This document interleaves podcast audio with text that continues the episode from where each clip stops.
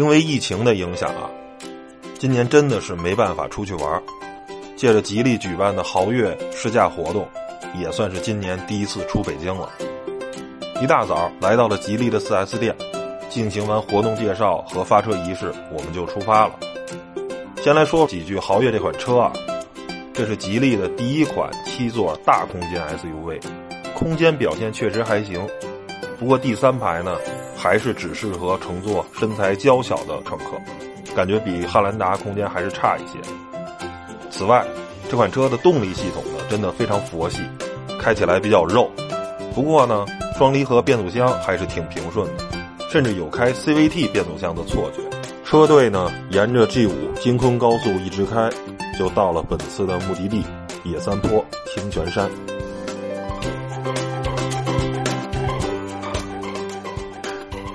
这边的住宿条件呢，和十渡非常相似，全都是农家院风格。酒店呢，都正好夹在拒马河两岸的山峰之间，前后都是山的感觉还是很不错的。景区外围就是此类景区的传统保留项目了，包括竹筏、快艇等水上游乐设施一应俱全。从桥上通过拒马河，就进入了景区，先沿着修的不错的栈道一直走。整个景区的环境还是挺好的，修了不少的人造景观，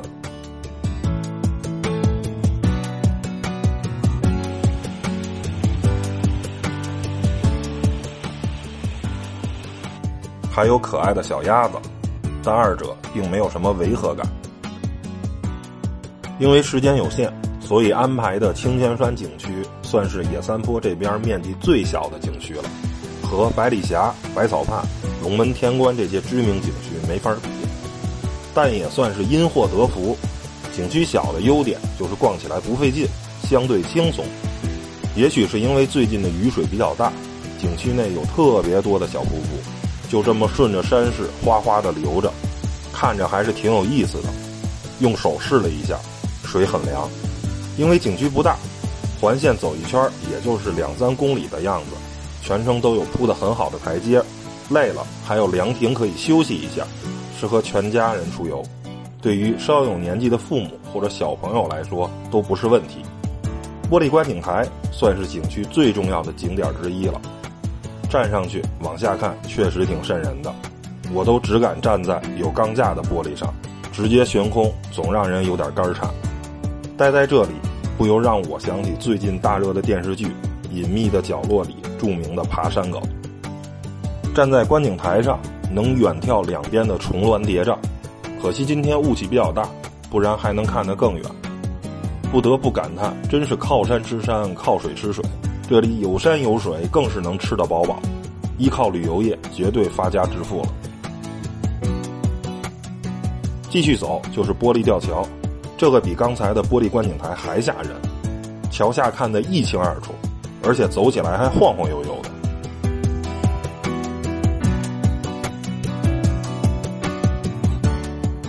下山呢，可以选择步行，或者坐充气船漂流而下，但是后果呢，就是全身湿透。我果断选择了步行。小水，哎呦，刺激啊！哎呦呦呦呦！最后呢，我们还玩了一会儿竹爬，还挺过瘾。江中游，巍巍青山两走。雄鹰展翅飞，哪怕风雨骤。革命重担挑肩上，心头，党的教导。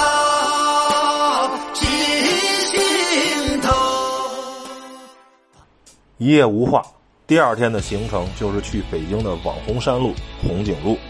一早起来，山里是各种的烟雾缭绕，感觉都有几分仙境的味道了。借着开车的时间，再来聊聊吉利豪越这款车。七座大空间中型 SUV 车型，这些年来一直广受消费者关注，各家自主品牌厂商都推出了相应车型来满足市场需求。唯独作为自主品牌销量一哥的吉利汽车，却没有在这个细分市场布局产品。但就在今年，随着吉利豪越的上市就不一样了。该车售价区间十点三六万元到十三点九六万元，主打的就是大空间和实用性，同时也帮助吉利完成了产品布局。吉利豪越的外观确实挺大气的，比博越看着更有气势。不过我更喜欢的是内饰设计，和同门新车 icon 有几分相似。车辆对于内饰高级感的把控那是相当到位，各种软性材料和真皮包裹。空调出风口都能整个莫比乌斯环的典故，科技配置也算丰富，两块中控大屏内建了极客智能生态系统，还有 L2 级自动驾驶、三百六十度全景影像和全自动泊车功能。缺点呢，除了动力弱一点和第三排空间略小，后扭力梁悬架也算一个，面对颠簸路面的过滤确实比较一般。继续回到我们的游记。红景路其实真的不用太多介绍了，北京喜欢跑山的人都知道，最出名的就是中间那段连续的之字形道路，特别像头文字 D 里秋名山的五连发卡弯，而且不管是长度还是坡度都更有过之而无不及。提醒大家，山路开车还是小心谨慎，注意安全。如果想来的话，建议周一到周五来，人能少点，周末实在太热门了，各种堵车还不够捣乱的呢。就是说走就走。开到上面之后，果然发现山顶超级堵车，大家都在这里停车留念打卡，甚至还有卖臭豆腐的地摊可爱些，真是响应国家号召，大力发展地摊经济。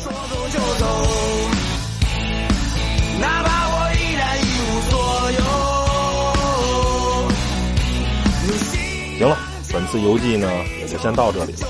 如果大家喜欢我们的节目，千万别忘了一键三连，持续关注哦。